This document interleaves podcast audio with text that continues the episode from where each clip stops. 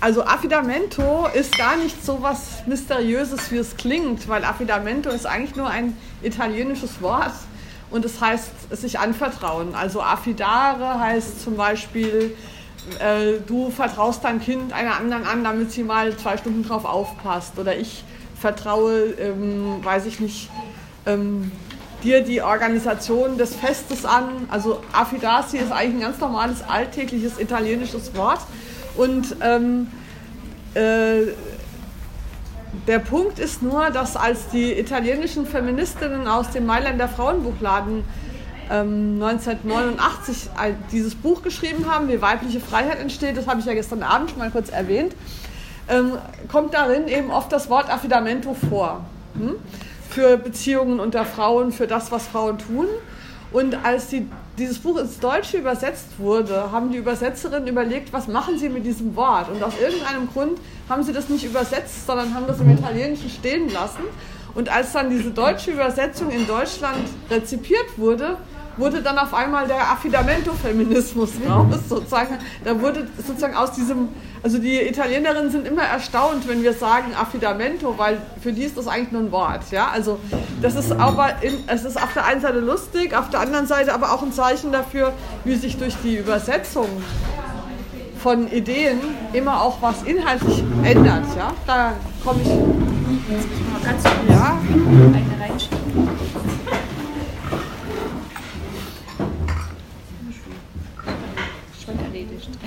Genau. Willkommen in unserem Kreis.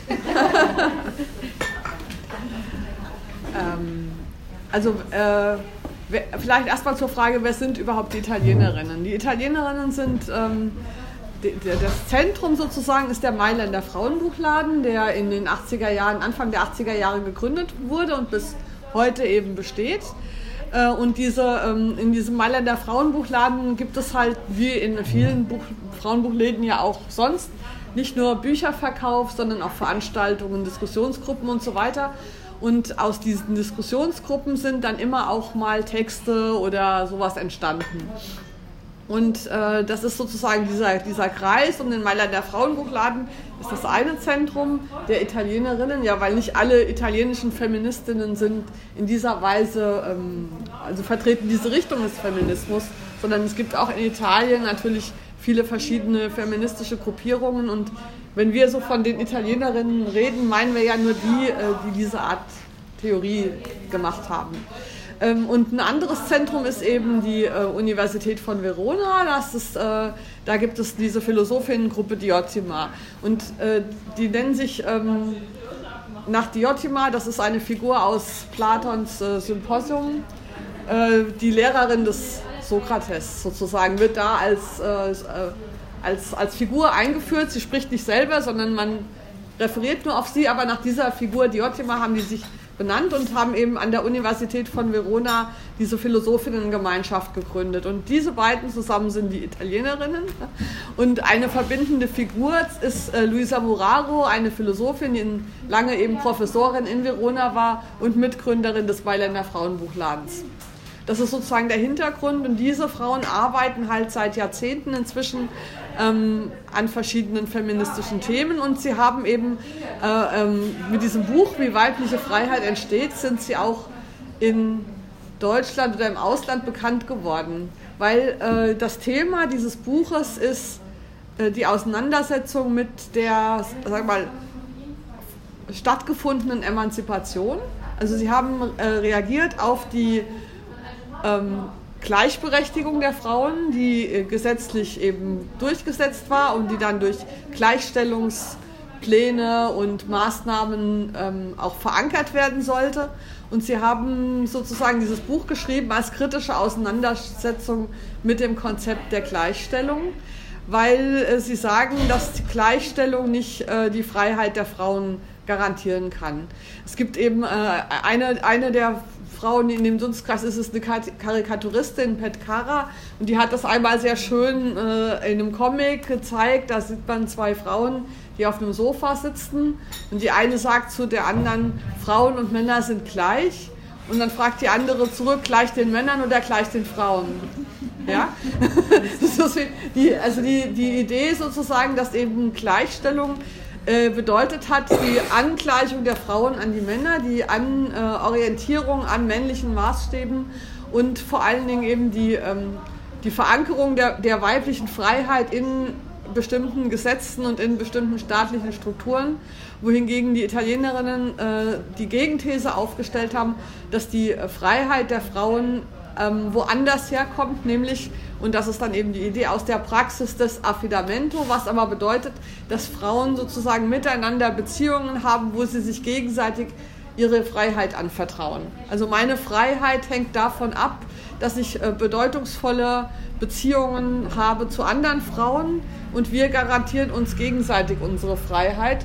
Und die Idee ist sozusagen andersrum. Also die sagt also Frauen, die durch die Beziehungen unter Frauen und durch diese gemeinsame politische Praxis frei sind, gestalten dann die Gesellschaft und die Folge kann dann auch sein, dass es Gleichstellungsgesetze gibt. Aber es ist eben nicht andersrum, dass die Gleichstellungsgesetze die Freiheit schaffen. Also sozusagen die Frage ist eben dann, wo ist die Henne, wo ist das Ei? Und sie sagen also, die Freiheit der Frauen ist nicht in einer bestimmten Gesetzgebung oder bestimmten Gesellschaftsstruktur verankert oder in dem, was Männer tun, sondern aus einer Praxis, die die Frauen untereinander macht. Also wir haben unsere Freiheit in der eigenen Hand, nicht in der einzelnen, nicht die einzelne, sondern in, der, in dem Affidamento, in dem wir uns gegenseitig anvertrauen und diese Art Beziehungen haben. Das ist auch deshalb wichtig, äh, wenn man zum Beispiel ähm, international arbeitet und mit äh, Frauen aus Kulturen zusammenarbeitet, die keine Gleichstellungsgesetze oder kleine, keine Gleichberechtigung haben, dann kann man nämlich nicht deswegen unterstellen, die Frauen dort wären nicht frei, ja? sondern äh, diese Freiheit, also ob eine Frau frei ist, erkennt man nicht daran, in welcher staatlichen Struktur sie lebt, sondern daran, ob sie frei ist oder nicht. Äh, und dieses Freisein ist was, was die Frauen selber machen und dann kann das eben gesellschaftliche Auswirkungen haben in der einen oder anderen Weise. Also das ist sozusagen die, äh, der Ausgangspunkt gewesen für dieses Buch, wie weibliche Freiheit entsteht. Und dann ähm, ist es aber kein reines theoretisches, also das Buch gibt es auch auf Deutsch, das könnt ihr auch im, äh, kaufen, so ein Klassiker eigentlich der, des Feminismus. Das ist auch interessanterweise ähm, in, in, in Deutschland dann sehr viel diskutiert worden in den ersten Jahren, aber ist dann im, in, im Laufe der Jahre im Diskurs völlig von Judith Butler überstrahlt worden, deren Buch Unbehagen der Geschlechter gleichzeitig erschienen ist. Und dann hat aber die, die ganze deutsche Feminismus hat sozusagen diesen Schwenk in dekonstruktivistische Richtung, also äh, Hinterfragung von Geschlecht überhaupt, aber das war sozusagen eine, das ist sozusagen eine andere eine andere Abzweigung. Ja? Wobei heute eben die Frage wäre, inwiefern können die sich auch gegenseitig ergänzen oder so. Aber historisch war das praktisch so gleichzeitig ein Entwurf, beides ja ein Entwurf gegen die einfache Integration von Frauen in die bestehenden Männergesellschaften durch Gleichstellung und es waren zwei Alternativen sozusagen. Und ähm, im Moment ist es aber so, also schon seit einigen Jahren merke ich, dass auch die, in, das Interesse an diesem Weg der italienischen Differenzfeministin wieder größer wird. Also weil auch gezeigt ist, dass ähm, auch der Queerfeminismus einfach an bestimmten Gruppen, äh, Ecken nicht mehr weiterkommt äh, mit was die, was die politische Praxis anbetrifft. Und das Interessante ist eben, und ein großer Unterschied eben äh, zwischen diesen beiden Strömungen ist, dass die Italienerinnen nicht eine Theorie machen, sondern dass sie äh, also nicht sozusagen eine Philosophie über die Geschlechterkonstruktion schreiben, sondern ähm, von der eigenen politischen Praxis ausgehen. Sie haben sozusagen dieses Buch, wie weibliche Freiheit entsteht, ist eigentlich ein Erfahrungsbericht wie erleben wir Politik, was können wir machen und was äh, sind die Hindernisse, an die wir stoßen, sowohl von außen als auch in unserer eigenen inneren Freiheit, also auch in dem, was wir in der Lage sind zu denken und zu fühlen und zu machen. Und ähm, äh, was erleben wir in der Praxis? Es ist also der Versuch, ausgehend von praktischen Erfahrungen, ähm, eine Theorie zu machen und die dann wieder an der Praxis zu überprüfen. Es gibt aber, ich bin ja, habe ich ja gestern auch gesagt, eine Mitredakteurin in diesem Internetforum beziehungsweise Weiterdenken. Da ist die Adresse bzw-weiterdenken.de und da ist ein, ähm, wenn man in die Suchfunktion geht, ist ein interessanter Text von Chiara Zamboni drauf, der schon ein paar Jahre alt ist, wo sie die, äh, den Unterschied zwischen ähm, Theorie und Praxis sozusagen, wo sie das beschreibt, was, inwiefern sie eine praktische Philosophie sind und keine theoretische Philosophie. Und ich fände interessant, weil was wir jetzt hier machen mit dieser Flasche und dem Rumgehen, das ist ja auch eine Praxis. Und ähm, äh, die Italienerin, zum Beispiel diese Philosophinnengemeinschaft Diotima, die hatten auch mal eine Praxis, die haben zum Beispiel gemerkt, dass sie beim Diskutieren häufig, also über philosophische Themen, häufig immer nur über äh, die Referenz auf die Ideen von Männern. Also dann Aristoteles hat gesagt, Platon hat gesagt und wie schon Horkheimer sagte und so weiter, ne, diese ganze, immer diese Referenz. Und dann haben sie gesagt, das ist doch Blödsinn, wir führen jetzt mal die Praxis ein, dass wir nicht zitieren dürfen. Ja? Wir dürfen zwar die Ideen von Aristoteles sagen, aber wir müssen sie selber sagen, einfach damit sie also äh, mit eigenen Worten sprechen. Und die, das ist zum Beispiel äh, eine Praxis, die äh, bedeutet, wir machen das jetzt mal so und schauen, was dabei rauskommt, ob es funktioniert.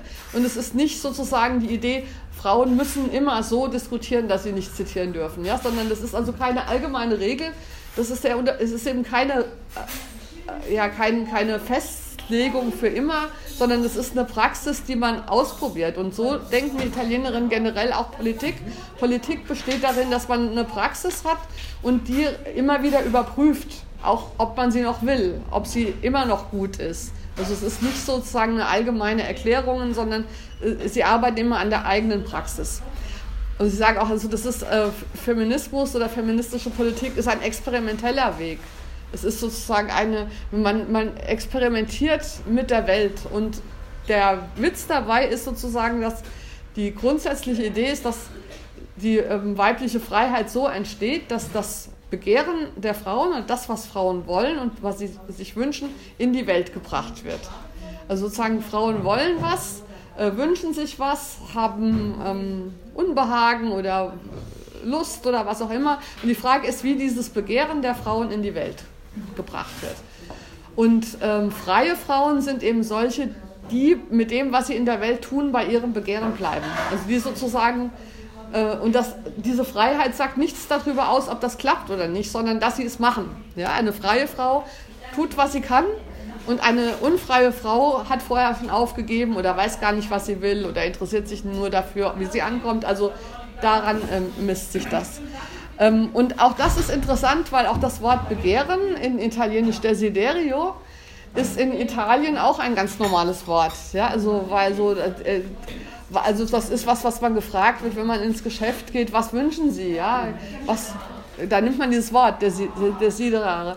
Äh, aber in der deutschen Übersetzung hat Begehren halt so einen erotischen Subtext. Genau. Ja? Also, weil das hat, und das ist interessant, weil sich dadurch der Inhalt ein bisschen ändert. Aber ich finde das eigentlich gut, dieser, diese erotische Konnotation, weil es eben zeigt, dass, es, ähm, dass äh, mein Verhältnis zur Welt oder wie ich sie will, auch was also eine Anziehungskraft hat. Also was finde ich attraktiv, was zieht mich an, wo will ich hin, ja? Und das ist sozusagen dieses äh, eigene Begehren zu finden und das in die Welt zu tragen. Das ist freie weibliche Politik. Und ähm, jetzt ist es aber natürlich so, dass wir alle in einer Welt leben, die nicht darauf gewartet hat, dass Frauen kommen und ihr Begehren umsetzen, sondern dass wenn man das irgendwie anfängt zu tun, es natürlich viele Hindernisse, äh, Widerstände, Verbote, Gegenströmungen und so weiter gibt. Und deshalb äh, eben ist das, was Affidamento bringt, dass, ähm, dass äh, ich auch angewiesen bin, um mein Begehren in die Welt zu bringen, auf andere Frauen, die mit ihrer Autorität mich dabei unterstützen. Und das sozusagen, und Affidamento ist im Prinzip das Zusammenkommen von weiblichem Begehren und weiblicher Autorität. Und Autorität kann äh, in dem Zusammenhang alles sein. Das kann eine sein, die Geld hat, das kann eine sein, die Leute kennt, das kann eine sein, die klüger ist, das kann eine sein, die mir Tipps geben kann, was auch immer. Ich finde immer das Beispiel äh, gut von dem Kind, das Hunger hat und schreit, weil es Hunger hat. Äh, und es schreit aber nicht den Kühlschrank an, sondern die Mutter, die die Milch aus dem Kühlschrank holen muss, sozusagen. Also das Begehren zu sagen, alleine führt nicht dazu, dass es erfolgreich ist, sondern erst dann, wenn es eine Antwort findet in einer anderen, die dann darauf reagiert und hilft sozusagen, dieses Begehren zu befriedigen. Und das ist im Prinzip, äh, das ist eine Affidamento-Struktur oder eine Affidamento-Beziehung ist, wenn zwei Frauen zusammenkommen in ihrem Bege die eine mit dem Begehren, die andere mit der dazu passenden Autorität. Und das, äh, äh und das Modell, äh, da, woran sie das ähm, halt festmachen, ist zum Beispiel das Verhältnis zwischen Müttern und Kindern, weil das ein, sozusagen das, also sagen wir mal, Kinder sind groß darin, was zu wollen. ja, da kann man das lernen, wie das ist, was zu begehren, aber ist, es ist auch klar, dass sie das alleine nicht verwirklichen können, sondern andere brauchen, die dabei unterstützen. Und diese Art ist also das Modell, wie ähm, Freiheit generell funktioniert. Freiheit funktioniert so, dass ich was will und mit dem, was ich will, auch ernst genommen bin und äh, einen Widerhall finde, eine Antwort. Und diese Antwort kann eben nicht der Staat oder die Männer oder die Gesetze sein, sondern diese Antwort kann, äh, wenn man es äh, von der weiblichen Freiheit aus denkt, nur eine andere Frau sein.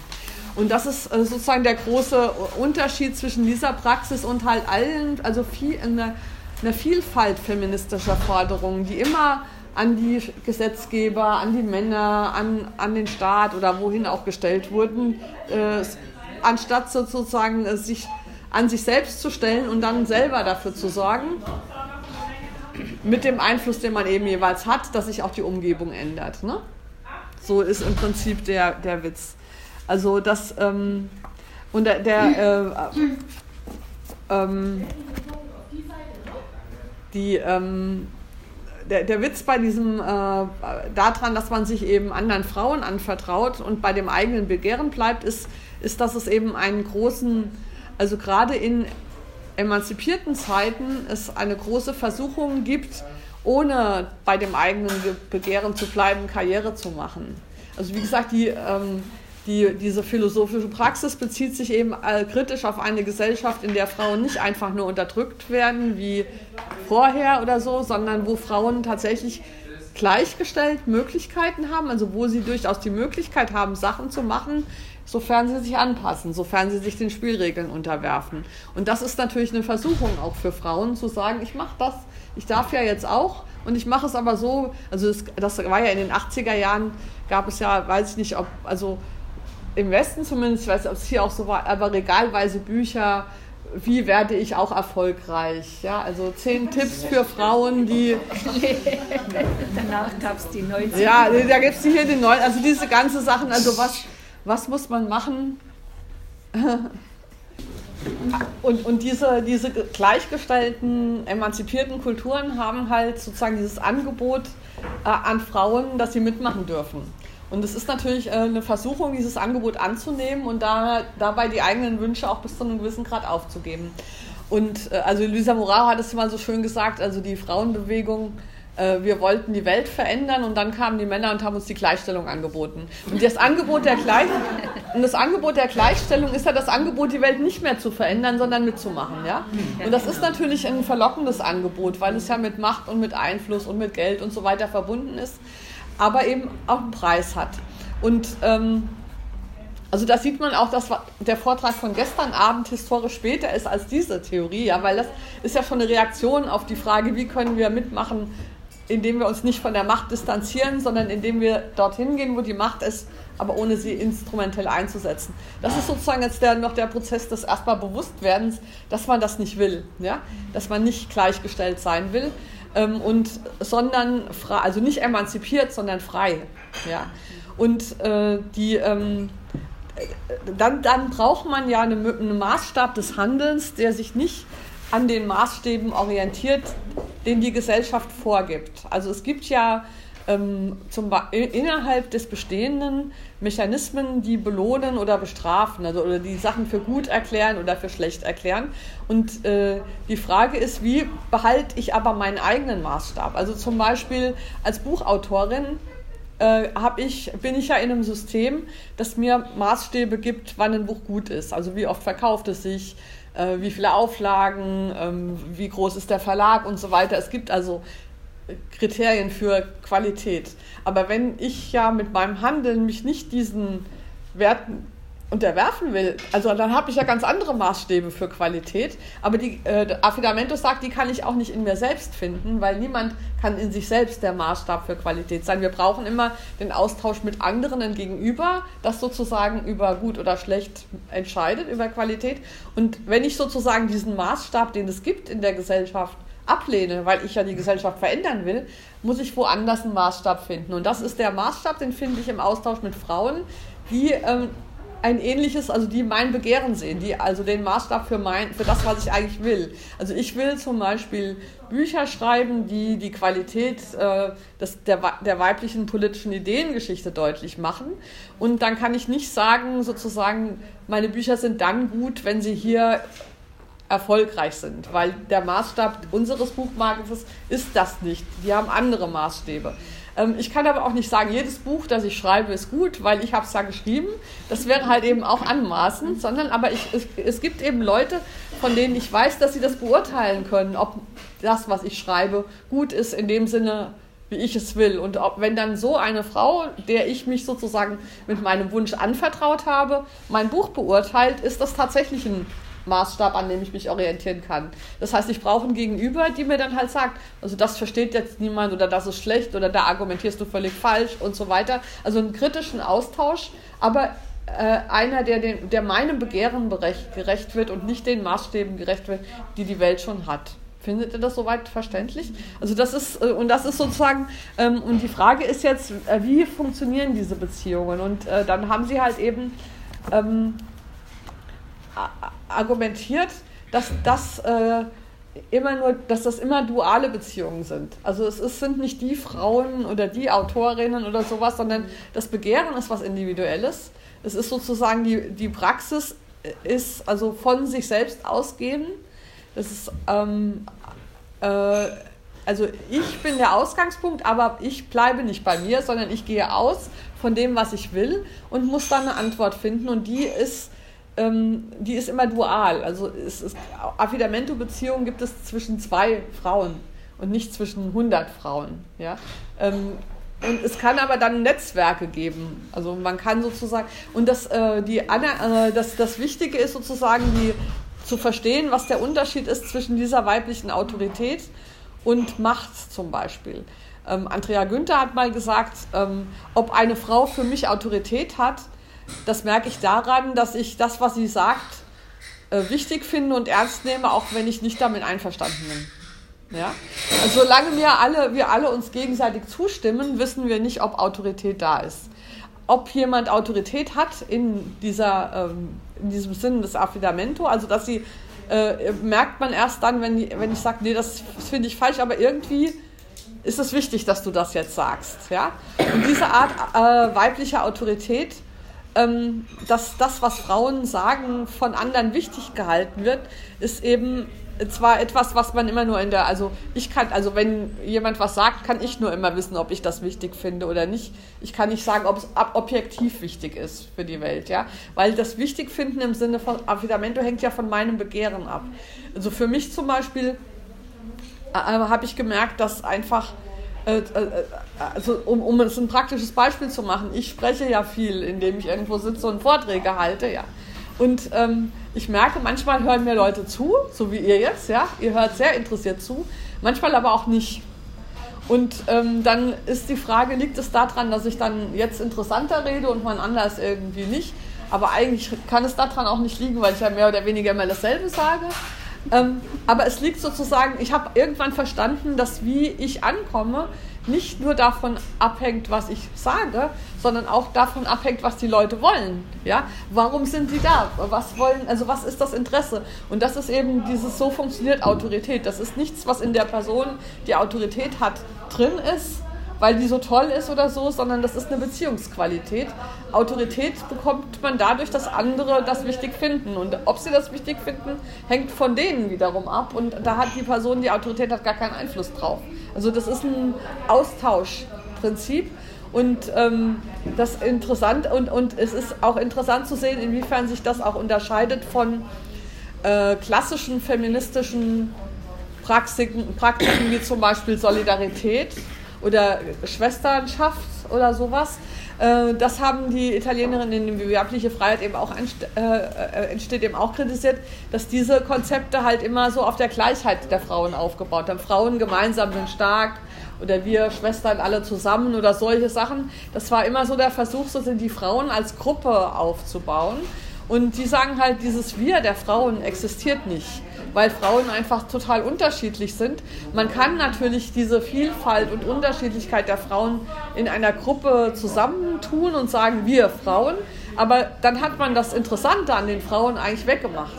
Weil das Interessante sind ihre Unterschiede.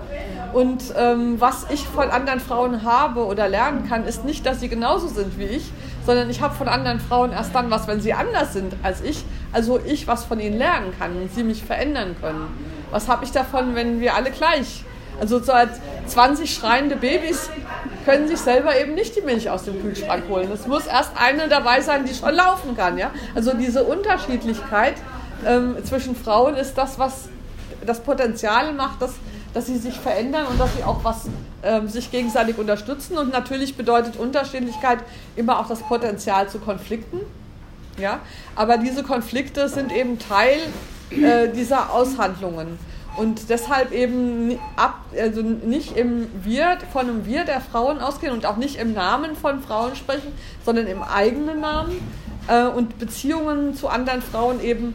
Also zum Beispiel habe ich auch immer ein Problem damit gehabt, dass ich ähm, mit den Frauen was zusammen machen soll, weil ich fand viele Frauen total doof und wollte mit denen gar nicht zusammen machen. Ja? Also nur weil sie Frauen sind, das ist zu wenig, sondern es ist viel besser sozusagen, sich die Frauen zu suchen, die man interessant findet. Und davon gibt es ja auch genug. Man muss nicht als Feministin mit allen Frauen verbunden sein, sondern es ist eben schon eine Praxis überhaupt, mit Frauen verbunden zu sein und sich das auch bewusst zu machen und auch die Bedeutung von Frauen dann auch öffentlich rauszustellen. Also zum Beispiel ähm, zu sagen, welche Frauen haben tolle Bücher geschrieben, warum finde ich die toll. Also durch diese Art darüber zu sprechen, über unsere Unterschiede, machen wir uns auch größer und machen wir uns auch sichtbarer in der Öffentlichkeit.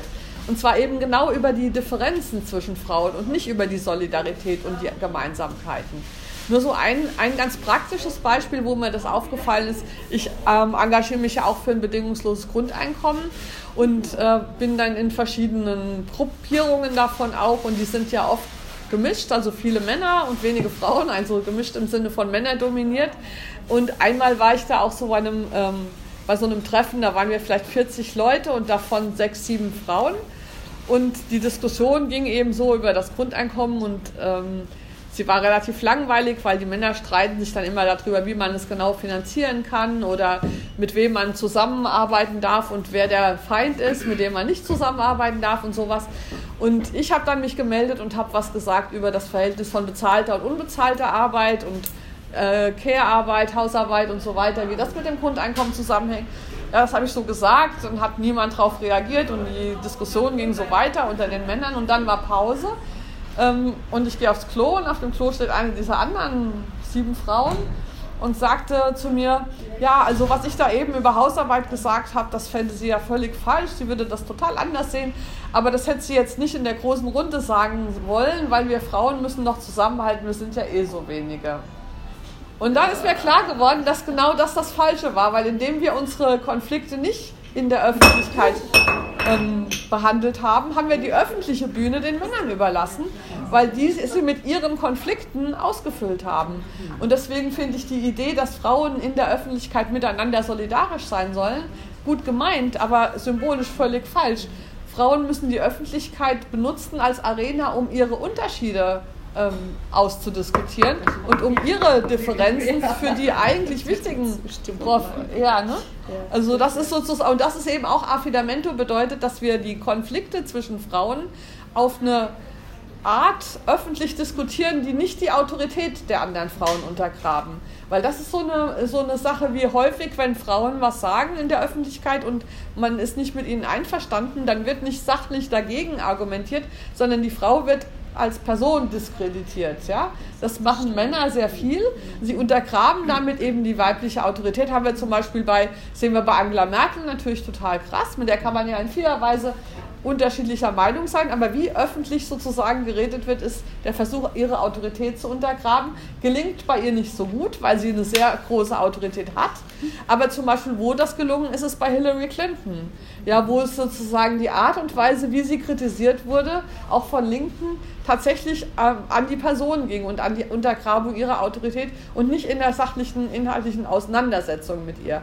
Und das ist tatsächlich das, was sozusagen Affidamento ausmacht.